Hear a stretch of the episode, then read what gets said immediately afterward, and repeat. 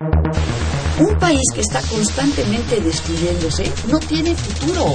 Va a estar marcada fundamentalmente por una recesión de la economía mundial. Yo hablo del autoritarismo hasta nuestros días. Radio UNAM. Radio UNAM.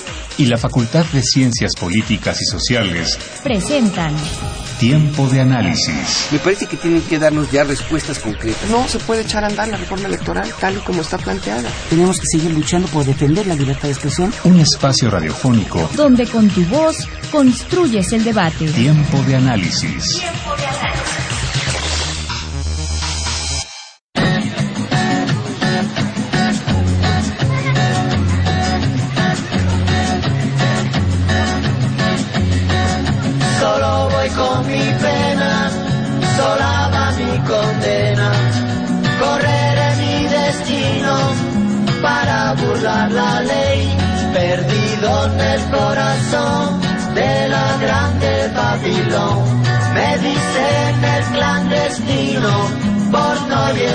Papel.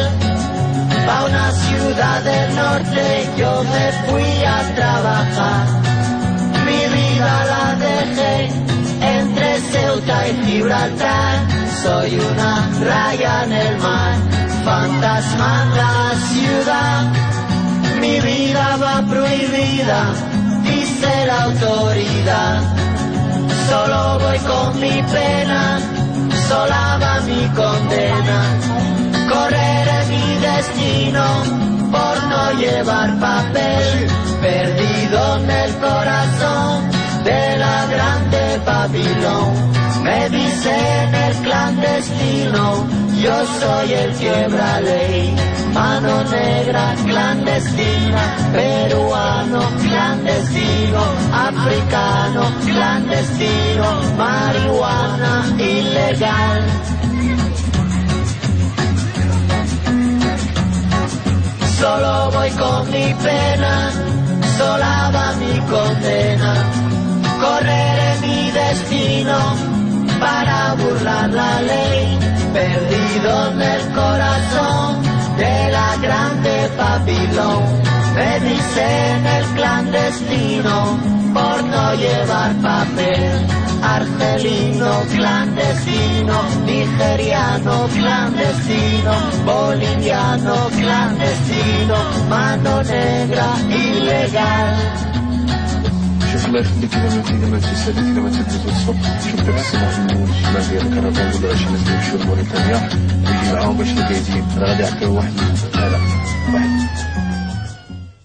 Hola, ¿qué tal? Buenas noches. Les saluda Miguel Tajobase. Esto es Tiempo de Análisis, el programa radiofónico de la Facultad de Ciencias Políticas y Sociales.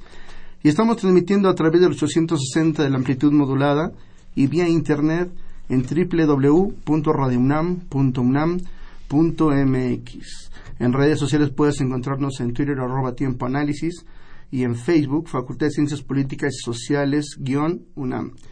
Vamos a escuchar una cápsula de Marco Antonio Castillo, presidente de la POFAM, Asamblea Popular de Familias Migrantes, con respecto a la acción ejecutiva del presidente de los Estados Unidos, Obama. Volvemos. El presidente de los Estados Unidos, Barack Obama, anunció una orden ejecutiva para dar, como le llaman en inglés, un alivio administrativo a las deportaciones de un amplio sector de la comunidad de nuevos inmigrantes a este país y otorgarles además permisos de trabajo para poder hacer su vida dentro de la formalidad legal y económica. Para recibir este beneficio, las personas tendrían que, uno, demostrar que estaban en Estados Unidos antes del 2010, Dos, que estaban presentes el 20 de noviembre en los Estados Unidos. Tres, tener hijos ciudadanos o beneficiarios de la ley de los Dreamers. Cuatro, también más jóvenes que llegaron de niños a los Estados Unidos calificarían para este beneficio.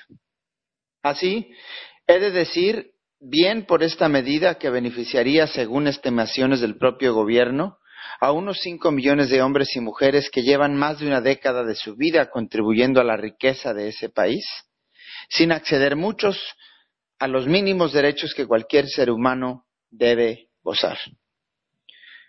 Mal, porque esta medida llega tarde, luego de que cientos de miles de personas ya fueron deportadas por ese mismo gobierno federal, luego de que miles de personas han muerto en su intento por llegar a ese país a trabajar dignamente. Bajo el argumento de que los republicanos bloquearían una reforma legal que beneficiaría a un número mayor de personas, y por los propios cálculos políticos del presidente Obama, decidió retrasar esta decisión por años, separando y lastimando en consecuencia a millones de familias latinoamericanas sobre todo. Mal, porque es una medida incompleta, que solo beneficia a algunos y deja fuera a los migrantes recientes, a los solteros y a muchos que han tenido algún mal momento con la ley. Mal, porque es un permiso laboral que no permite salir del país de manera regular, siendo esta una de las demandas más sentidas de la población migrante, ir y venir. Bien, porque es una victoria que la comunidad de nuevos inmigrantes le han arrebatado a la clase gobernante, con mucho esfuerzo. En la lucha de la sociedad civil por el acceso irrestricto a todos los derechos para todas las personas, más allá de su color de piel, raza, género, etnia y nacionalidad, esta es una victoria y un ejemplo que los demás países de la región deben seguir. Criminalizar a los migrantes nunca ha sido, y hoy menos que nunca, una medida que beneficia a la población. Y lejos de ello, la medida del presidente Obama es un mensaje que la integración y el reconocimiento de los derechos de los migrantes es el único camino en un mundo dinámico y desigual. El anuncio del presidente Obama es un aliciente para luchar con más fuerza por los que se quedaron fuera y por los que vendrán. Nunca será suficiente con una medida temporal y restringida para alcanzar la plena justicia. Y bien, ya estamos de vuelta. Esta noche en Tiempo de Análisis hablaremos sobre los derechos de los migrantes. Y en la mesa nos acompaña André Mar Galván Serrano, eh, del CUAMI, el colectivo de apoyo de personas, el colectivo de apoyo para personas migrantes. Eh, André Mar, buenas noches, bienvenido. Hola, ¿qué tal? Buenas noches. Eh, te preguntaría, eh, ¿en qué consiste la acción ejecutiva del presidente Obama y, este, y cuáles son los beneficios que va a traer para, la, para los migrantes, migrantes en este caso, de Estados Unidos? Mm, correcto, sí, mira, una de las principales cuestiones que tiene la acción ejecutiva del presidente Obama es la perspectiva desde donde la, donde la trabajes, ¿no? Es una acción ejecutiva que finalmente va a lograr beneficiar a una población de cerca de 5 millones de, de personas migrantes que están radicando en, en Estados Unidos de manera irregular, pero que se van a ver beneficiados siempre y cuando cumplan con una serie de requisitos, entre los que se destacan que, que sean padres de, de ciudadanos norteamericanos, en este caso los niños que hayan nacido allá en Estados Unidos, se compruebe una, una estancia de antes del, del 2010, es decir, todas aquellas personas que llegaron después en los años consecuentes, 2011, 2012, no va a aplicar este, este, pues este beneficio que está buscando, ¿no? Sin embargo, bueno, la parte interesante que hay que estudiar es de que sí se beneficia a una población de 5 millones, pero también en el caso de, de las personas que van a trabajar allá y que no cuentan con algún familiar o que no tienen una residencia regular, pues finalmente van a quedar fuera, que son aproximadamente unas 6 o 7 millones de personas que van a seguir de manera irregular en Estados Unidos.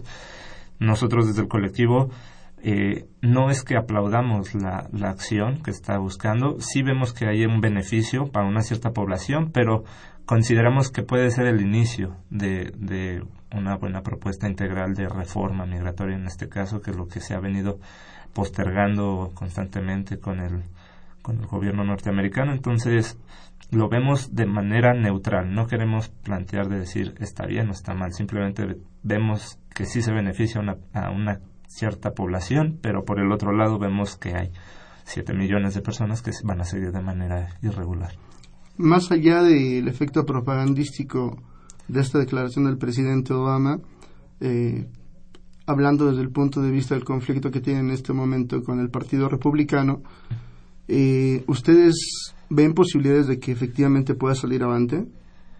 Pues mira, es que los, los tiempos políticos siempre son cambiantes, ¿no? Entonces incluso han habido declaraciones de, de demócratas que, que han dicho es dependiendo de la coyuntura y si nos conviene apoyamos completamente la, la reforma migratoria, pero si no, incluso ellos mismos que son un partido que están apoyando esta reforma, pues se pueden voltear.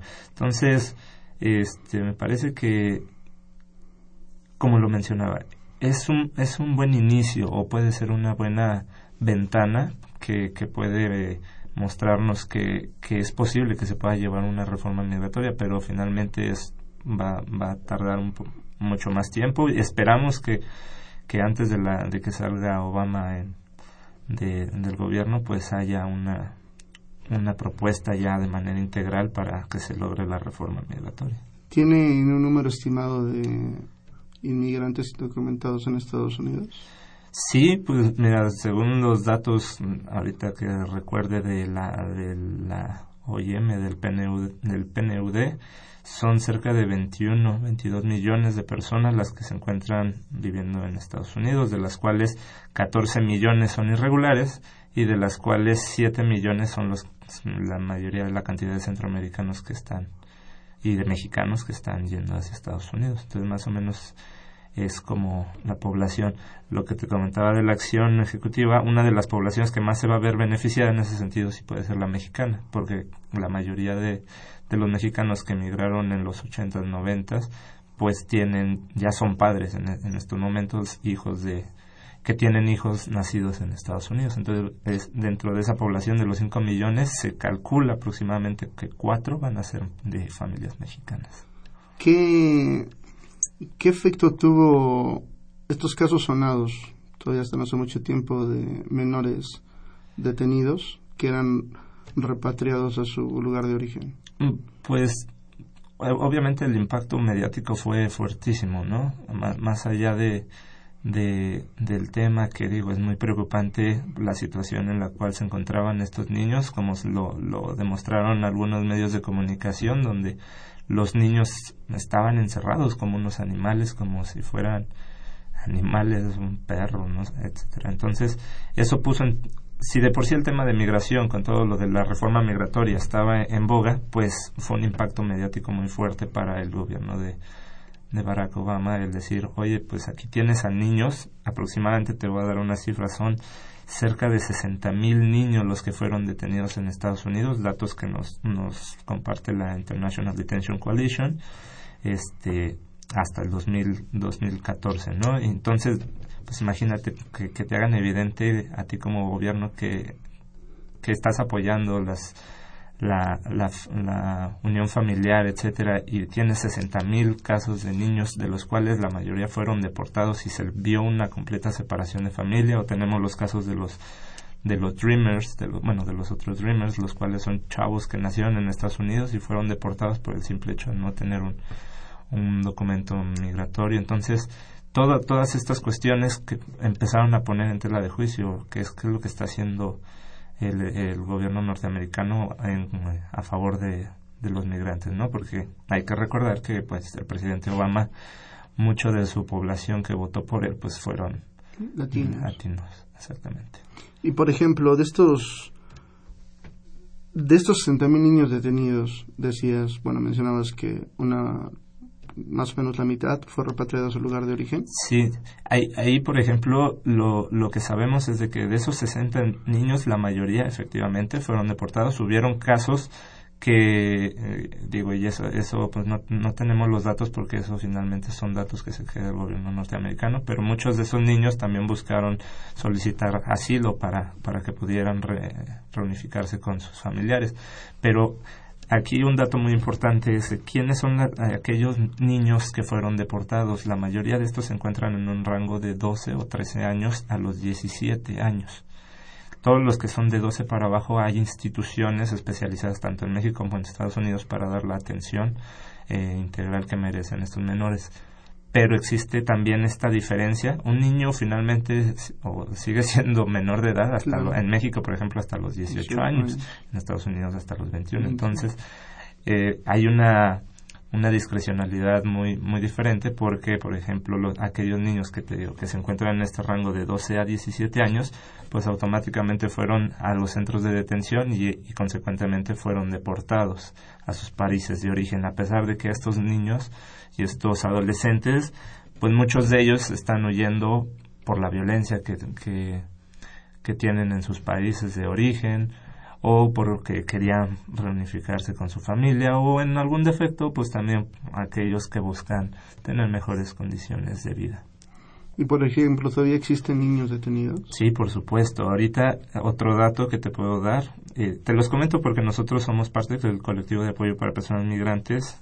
COAMI, somos parte de la campaña Alto a la Detención de Niños Migrantes. En este caso, hace poco acabamos de realizar un acto eh, hace, hace un mes aproximadamente, el, 20, el 19 de noviembre lo, llevamos a cabo, eh, donde precisamente poníamos la cantidad de, de, detenidos en Estados Unidos, que te digo, son cerca de 60 mil, en México hasta septiembre de 2014, que es donde se tiene el registro, habían 17.322 casos de niños o en este caso más bien niños, adolescentes no acompañados en situación de detención en estaciones migratorias, de los cuales pues la mayoría fueron deportados a sus países de origen. Estos 17.722 personas en México, en su mayoría son migrantes centroamericanos. Así es, sí, efectivamente, el, el mayor porcentaje de esta población es hondureña y responde principalmente a que, bueno, eh, San Pedro Sula es la, la capital de, de la delincuencia a nivel mundial. Entonces, muchos de estos niños que no quieren ser parte de las bandas criminales, eh, pues se ven obligados a, a salir porque se los, los vieron amenazados eh, o porque tienen que hacer el pago de cuota para para que no los vayan a asesinar, etcétera. Hay muchos factores que son muy complicados de, de explicar que son los que están motivando a que estos menores estén migrando. Entonces, bueno, vemos que hay una alza completa, cerca de un 75% son de personas hondureñas, luego siguen los guatemaltecos y ya en un porcentaje mínimo los salvadoreños. Tengo una pregunta. Sí. Eh, ¿Este accionar del gobierno mexicano es por resguardo de la seguridad nacional o es como mucha gente de pronto dice, es porque está haciendo, le está haciendo el papel de guardia al patio trasero al gobierno de los Estados Unidos. Sí, Ay, eso, eso se responde de una manera muy sencilla. La política migratoria que se está empleando en México, eh, y, no nada más la de ahora, sino ya desde hace tiempo, después de los hechos del 2001, con la caída de las torres, hubo una, una transformación o adecuaciones a las políticas de seguridad. En este sentido, un, eh, en México, por ejemplo, el tema de migratorio pasó a ser un tema de carácter de seguridad nacional. En ese sentido, pues efectivamente, muchos muchos de los discursos que se han eh, repetido es, son, son respecto a ello, ¿no? México le está haciendo, México es el patio trasero, México es el perro, es el guardián, etcétera, de Estados Unidos, porque sí, efectivamente, hay programas eh, o sí, programas bilaterales, por ejemplo, como puede ser la Iniciativa Mérida, ahorita con el que se tiene el programa Frontera Sur, por ejemplo, que son programas que lo que hacen es facultar la seguridad en las fronteras. ¿Y quiénes son las personas o quiénes son los gobiernos que están metiendo los recursos eh, económicos y, y de, en especie, en este caso, por ejemplo, armas? Pues es, por supuesto, Estados Unidos. Entonces, es una política migratoria en México de control y de seguridad nacional, ¿no? O sea, hay que hay que entender lo que es así y cuál es la principal repercusión, pues que se criminaliza toda entrada irregular de una persona, a pesar de que en la misma en la misma Constitución y en la Ley de Migración se establezca que no corresponde a un delito, sino una falta administrativa. ¿Cuál es el principal punto de ingreso de los migrantes centroamericanos en su paso por México? Pues hay, hay diferentes puntos, pero por ejemplo las personas que vienen de, de Honduras, por ejemplo, principalmente entran por la zona de del Naranjo, o sea, cruzan Guatemala, etcétera, porque finalmente hay un acuerdo de libre tránsito entre las regiones centroamericanas.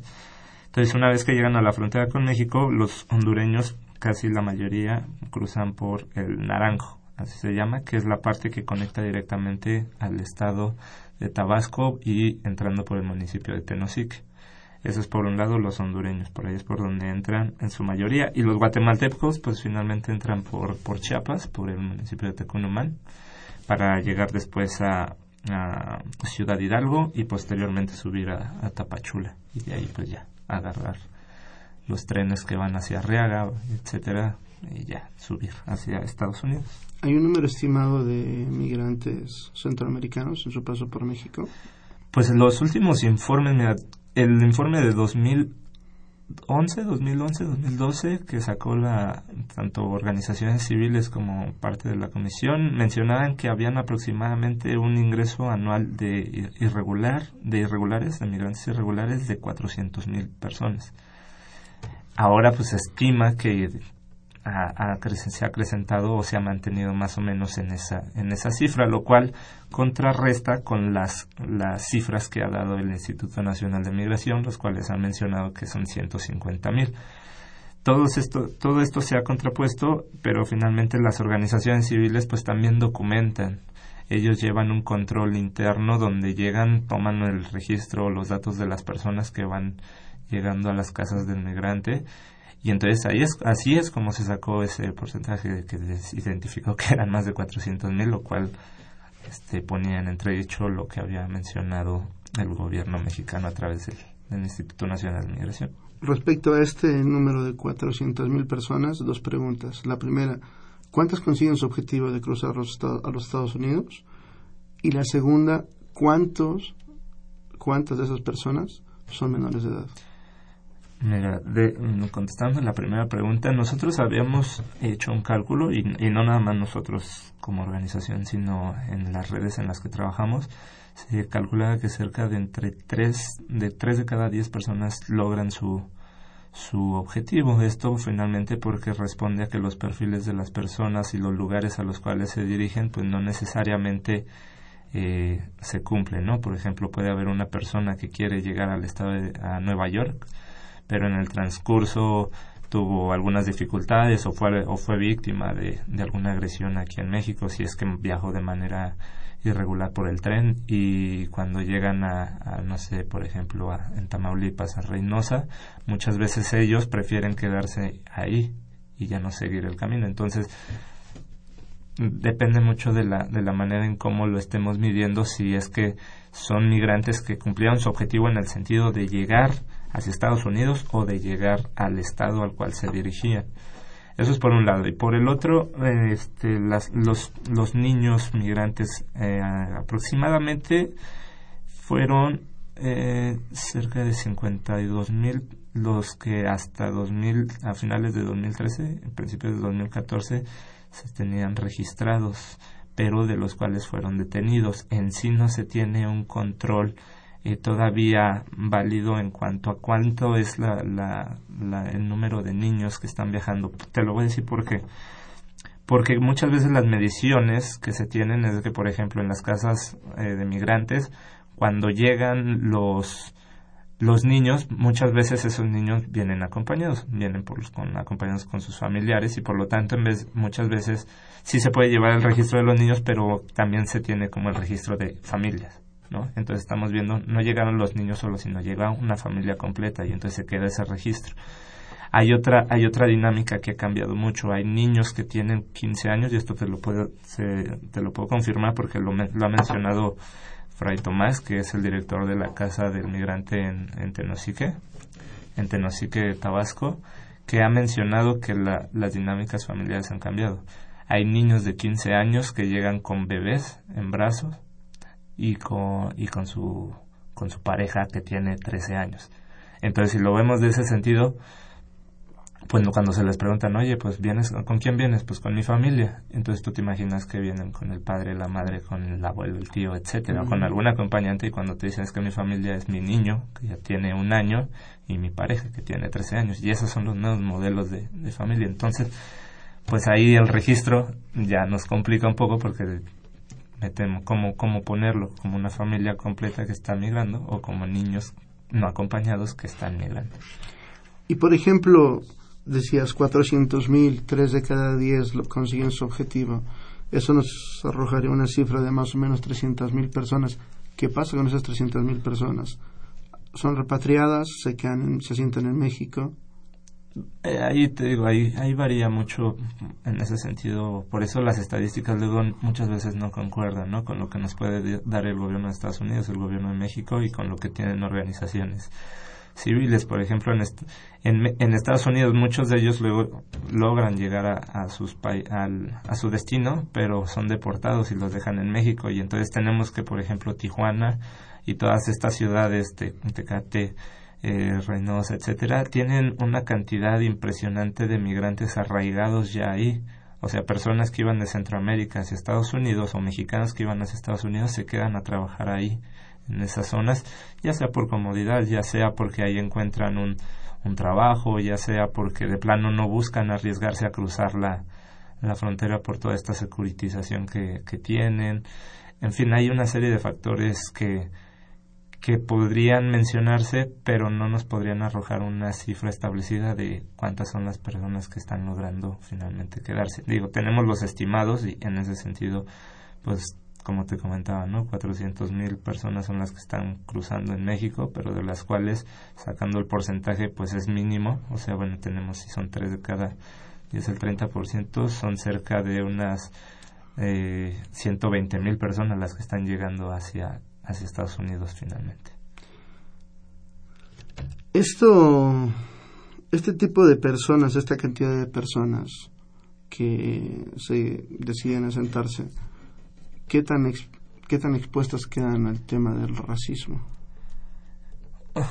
Bueno, es que ahí, ahí habríamos que preguntarnos, primero tiene mucho que ver la ciudad en la cual van a residir. Si tienes una ciudad, por ejemplo, Tijuana, este, que es donde se concentra la mayor cantidad de migrantes de todo el mundo, entonces pues no hay ningún problema, pero oye, no hay problema entre comillas, ¿no? pero eh, por ejemplo aquí en el caso de la Ciudad de México, ¿no? que digamos que estamos en medio, hay un problema de racismo, pero un racismo que no nada más se reproduce por porque sean personas extranjeras, también los mismos mexicanos somos racistas a más no poder, ¿no? y está comprobado.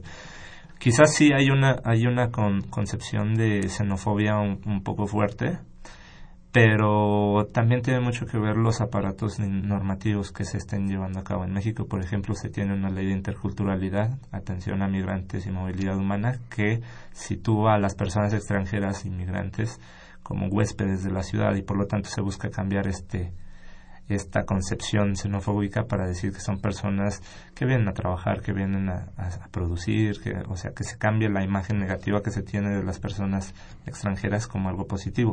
Sin embargo, no, no pasa lo mismo en otras en otras ciudades, ¿no? En Monterrey pues es una de las principales ciudades que más xenofobia se da.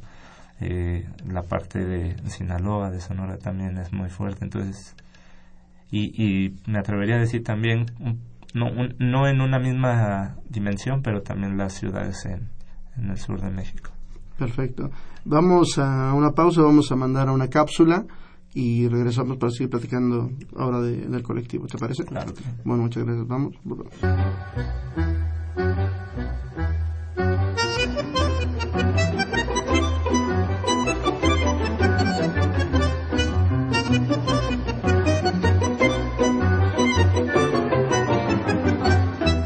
En el librero.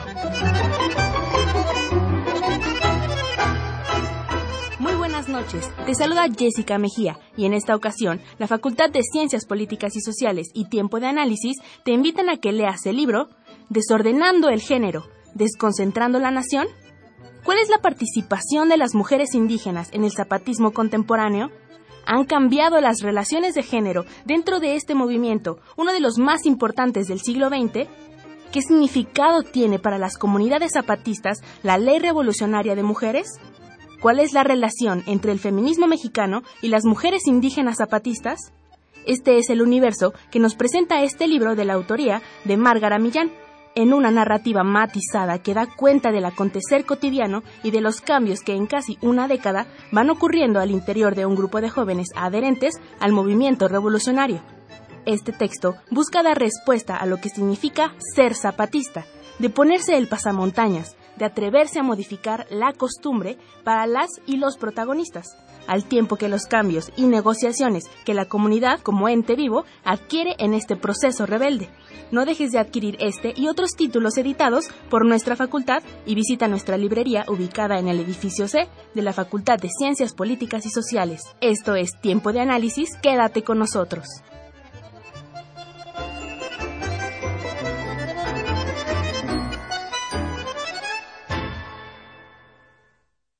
Y bien, ya estamos de vuelta, estamos platicando con Andremar del colectivo Kwami. Eh, Andremar, cuéntanos qué es el colectivo Kwami.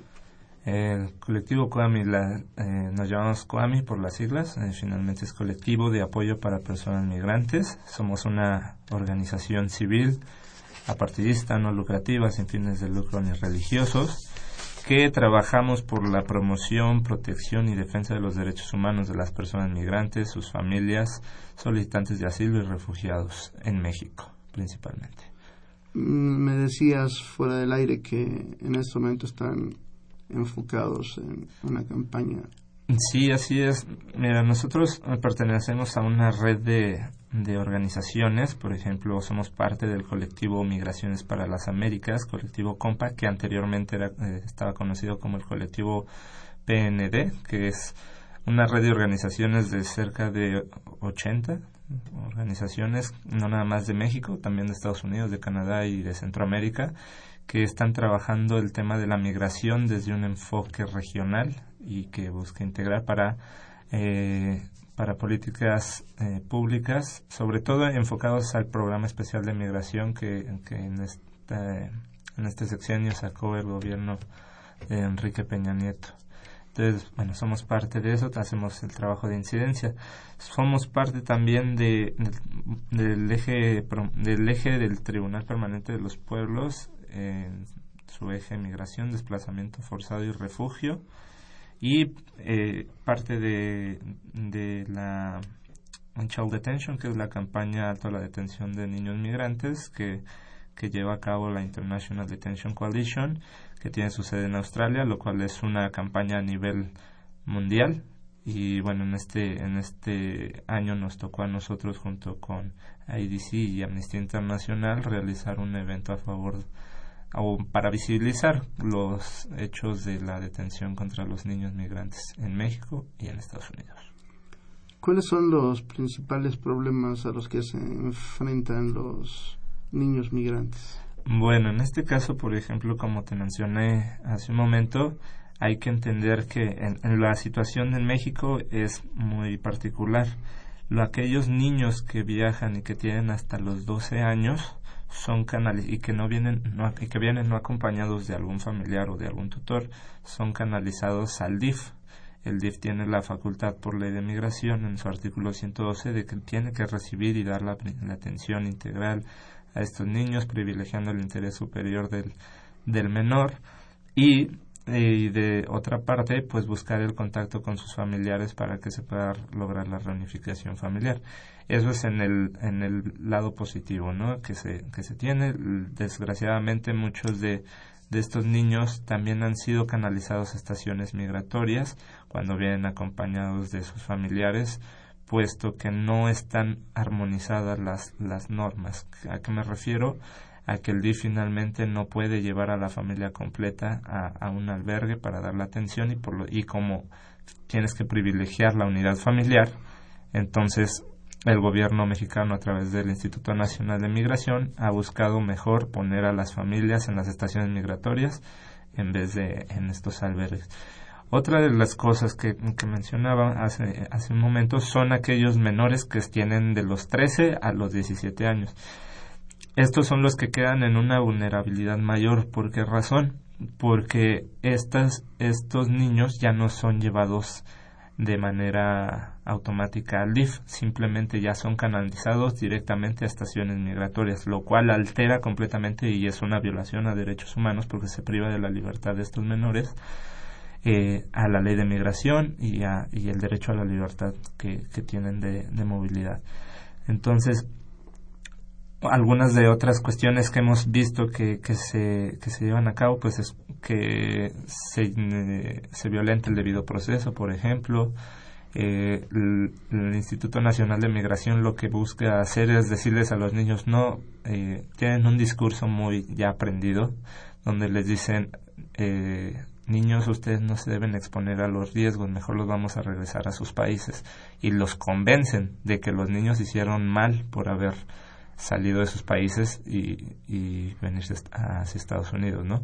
Entonces, lo cual ahí hay, hay un proceso que, que no se cumple, ya que se le debe informar a los niños, deben tener un acceso a protección internacional automática, aquellos que se vienen como no acompañados por parte de aquí en México es la, la COMAR, es la Comisión de Ayuda para Refugiados, los Comisión Mexicana de Ayuda para Refugiados, quienes deben de acercarse a estos niños a través de los oficiales de protección de la infancia del, del INAMI para mencionarles que si en dado caso ellos están saliendo porque fueron amenazados de, de violencia por un grupo de pandilleros, sobre todo los maras. Los maras siempre son un punto eh, medular cuando platicamos con los niños. Siempre nos dicen es que los maras me querían unir a sus pandillas, es que me dijeron que si no me unía me iban a matar etcétera. Y te encuentras casos desde chavos de 16, 17 años hasta niños de 12, de 12, 13 años que están teniendo estas situaciones. Entonces, bueno, eso es por un lado ellos de manera directa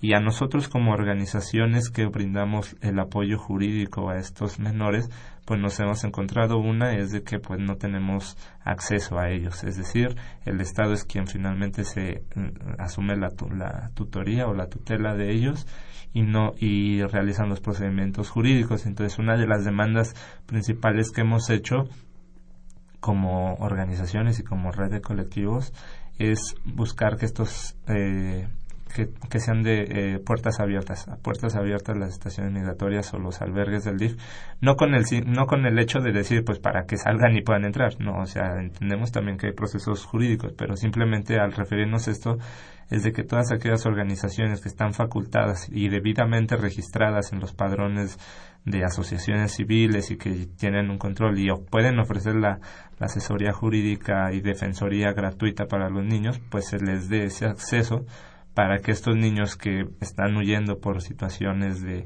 violencia o, quieren llegar a reunirse con sus familiares, pues nosotros seamos un canal de confianza y un, canal viable para que realmente se pueda cumplir con el, con el interés superior del, del menor. En este caso es atendiendo la demanda puntual que ellos y ellas tengan. ¿Qué tan qué tan proclives, no? ¿Qué tan cómo decirlo? ¿Qué, tanto se exponen estos niños migrantes, por ejemplo, a esta situación de trata sexual en el sur de nuestro país? Sí, en este caso, pues eh, los niños y las niñas y adolescentes y hombres y mujeres, todos estamos expuestos, ¿no? Finalmente, porque muchas, en muchas ocasiones las maneras de migrar no son las mismas. Puede ser una migración que busca que puede ser considerada como económica, en el sentido de decir, bueno, es que yo estoy yendo por oportunidades, por una mejor oportunidad y una mejor calidad de vida digna, ¿no? pero puedes encontrarte casos de personas que te digan, yo tuve dos minutos para salir de mi casa porque me iban a matar y no vengo con nada, no traigo ni documentos, no traigo ni dinero, etcétera. Entonces cambian mucho los perfiles. Ahora, de ahí a que si se quieren ir hacia Estados Unidos, pues los riesgos son muy, muy, muy, muy peligrosos, ¿no? ¿Por qué razón? porque el simple hecho de, por ejemplo, viajar en un, en un tren de carga es complicado. Yo te lo puedo decir que hemos estado en, en varias en varias estaciones de donde se detiene el tren, por ejemplo, en Tabasco o en Chiapas, en Oaxaca, pues el simple hecho de subirte al tren en movimiento, corriendo encima de las piedras, con, con la tracción que tiene el mismo tren, de que no te subes bien y te jala y pues ya te, te cortaron las piernas o, te caes, etcétera, ¿no? Esa es una. Otra puede ser el hecho de que las autoridades estén ligadas con, lo, con el crimen organizado. Hemos identificado y se han documentado, hay informes eh, de la Comisión Nacional de Derechos Humanos, de, de, informes de organizaciones civiles como Amnistía, etcétera, donde mencionan claramente más o menos un porcentaje o casos específicos de autoridades del Instituto Nacional de Migración principalmente que estaban coludidas con redes de eh, narcotraficantes, de, de, de crimen organizado, ¿no? Y entonces ya dependiendo del perfil que tienen, si son hombres, les piden que se que se unan a las filas del, del grupo ofreciéndoles una cantidad. A las mujeres finalmente son esclavizadas para que les den de comer, para limpieza y además prostitución. Y en, en el caso de los niños, pues lo que menciona, trata de, la trata de personas, bueno, ahí entran más bien hombres y mujeres, perdón, niños y, y mujeres, la trata de personas, la explotación infantil, la prostitución, entonces todos esos pues finalmente son, son los principales riesgos a los cuales se enfrentan ya sean desde niños hasta personas adultas que nos ha tocado ver que, que, que viajan. Y pues en los peores casos pues cuando se dan esos secuestros quienes no se quienes no gustan o definitivamente dicen no yo no me voy a unir a crimen organizado pues son asesinados. Y ahí ahí nos podemos ir a los diferentes casos que se tienen con las fosas clandestinas encontradas en San Fernando en Cadereyta y que ahora por ejemplo con todo esto que ha pasado del, de los 43 estudiantes que se han ido identificando fosas clandestinas pues muchas veces o la mayoría así nos preguntamos si quizás sean de, de personas migrantes también y por ejemplo ¿Cuál es el riesgo que ustedes toman de hacer este trabajo? Nosotros como organización civil y sobre todo nos asumimos como defensoras y defensores de derechos humanos, los principales riesgos latentes son la concepción que puede tener el Estado contra nosotros. Nosotros siempre buscamos ser como o partimos del hecho de que las organizaciones civiles complementan el trabajo que realiza el Estado mexicano, pero si en dado caso el Estado mexicano no está haciendo bien su trabajo, pues también tenemos todo el derecho de eh, visibilizar que no son las condiciones. Desafortunadamente hay gobiernos específicos, como es el caso del de Veracruz, del de Tabasco, que criminalizan la labor de los defensores de derechos humanos, porque parten de este hecho de que eh, en vez de contribuir, pues simplemente evidenciamos la corrupción, la impunidad, el mal manejo de recursos, el mal trabajo que están realizando y eso se convierte en una carga para ellos, porque mediáticamente las organizaciones también tienen su peso específico.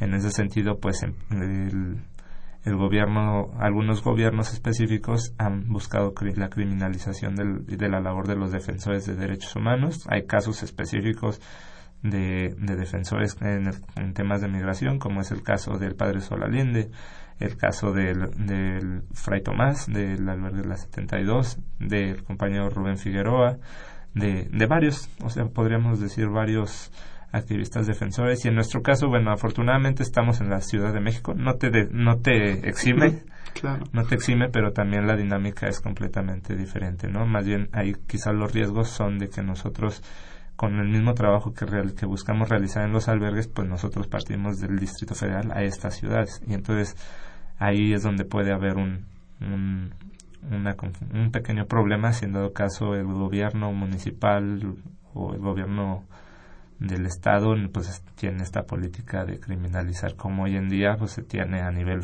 federal la criminalización de las juventudes, ¿no? La criminalización de los jóvenes, de los estudiantes y que lo vemos con las represiones que hay. Que se han sucedido. Bueno, vamos a hacer una pausa, vamos a mandar a cápsula en el librero, volvemos.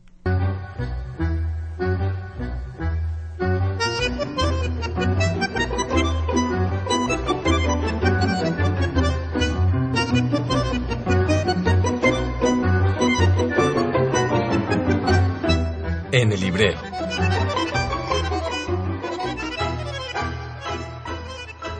semana, Tiempo de Análisis y la Facultad de Ciencias Políticas y Sociales te recomiendan que conozcas, compres y leas el libro México Recargado, Dependencia, Neoliberalismo y Crisis.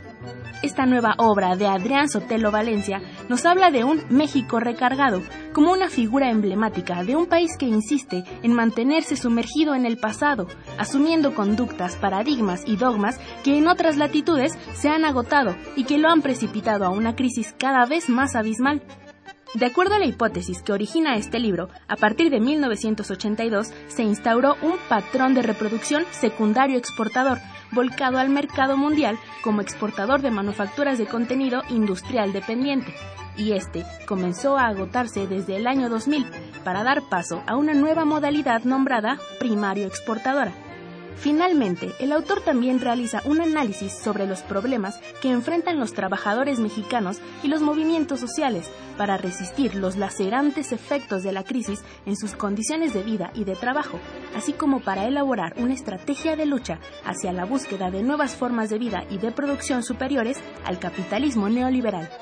Esta fue la recomendación de esta semana en El Librero, y quédate con nosotros en Tiempo de Análisis.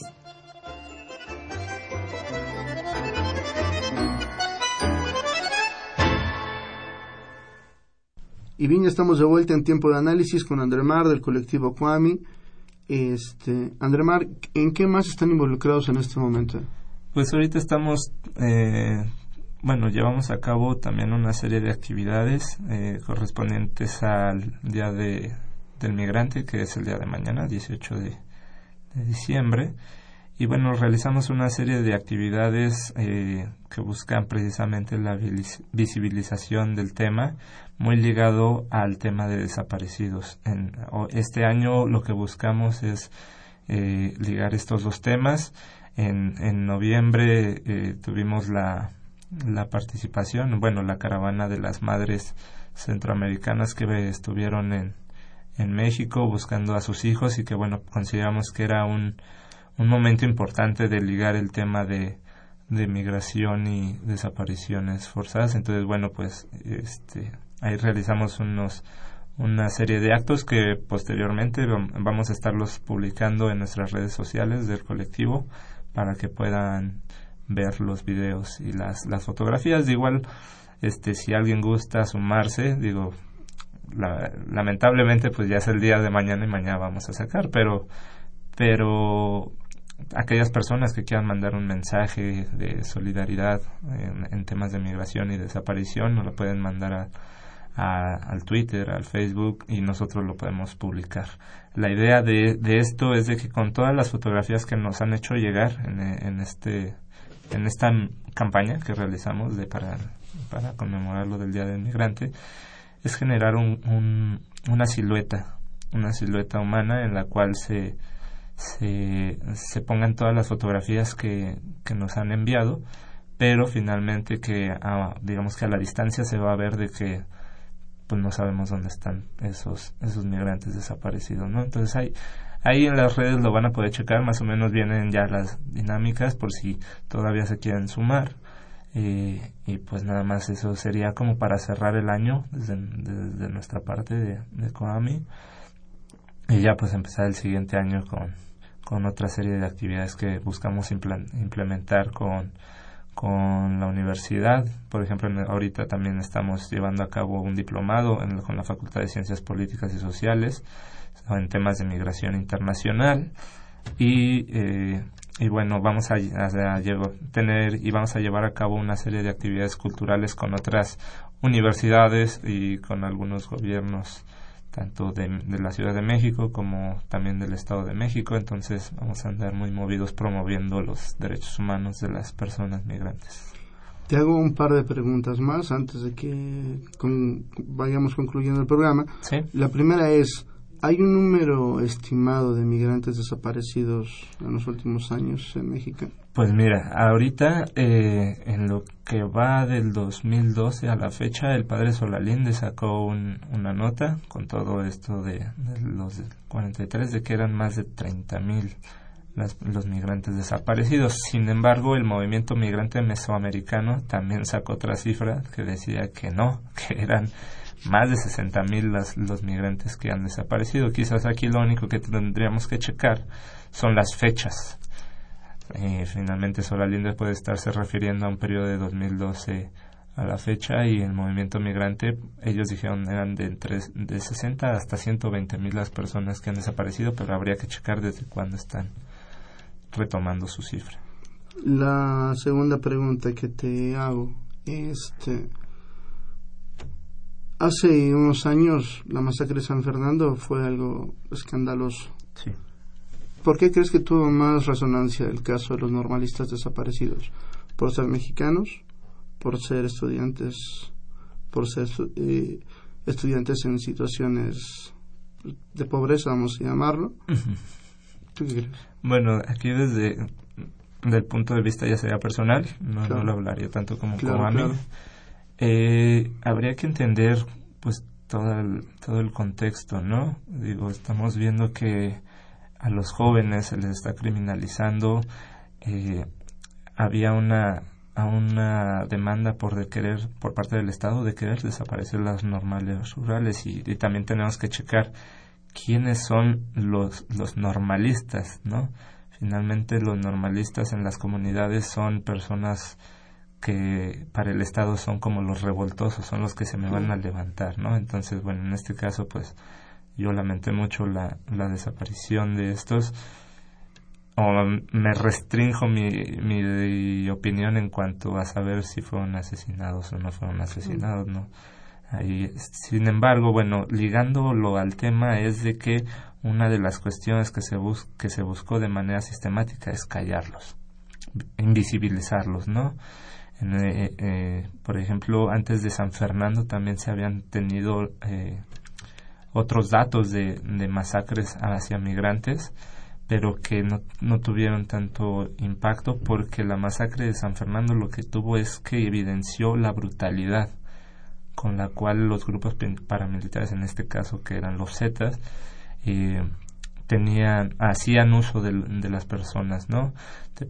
Hay casos muy muy fuertes donde nos donde se, se menciona la brutalidad de por ejemplo de que los secuestraban había un caso muy específico de un secuestro que se tuvo a un camión de ADO donde se había identificado que venían muchas personas migrantes se bajaron a las personas eh, el grupo paramilitar que lo que fue fueron los Zetas los que detuvieron al, al, a las mujeres las empezaron a violar las y las quitaban del grupo de los hombres y a los hombres los fueron formando en el pavimento y lo que hicieron fueron que encendieron el camión y el camión los pasaba encima. Entonces tenías una brutalidad muy fuerte porque además eran personas que dentro de todo no se morían en eso, entonces pues luego venían los, eh, pues digamos, los disparos o, o a quemar ropa, ¿no? Darles, darles muerte y es, todos esos cuerpos se iban enterrando y se iban enterrando y se iban enterrando y se iban enterrando. Entonces llegó un punto en el que decían, bueno, ¿dónde, ¿quiénes son todos estos que están apareciendo en estas fosas clandestinas? Y cuando llega el caso de San Fernando, pues es lo que visibilizó todo el tema de, que los migrantes son, son las personas que están siendo eh, víctimas de, de, la delincuencia y que están siendo enterradas, que están siendo desaparecidos, porque muchos de ellos, pues finalmente sus familias no sabían qué habían pasado con ellos.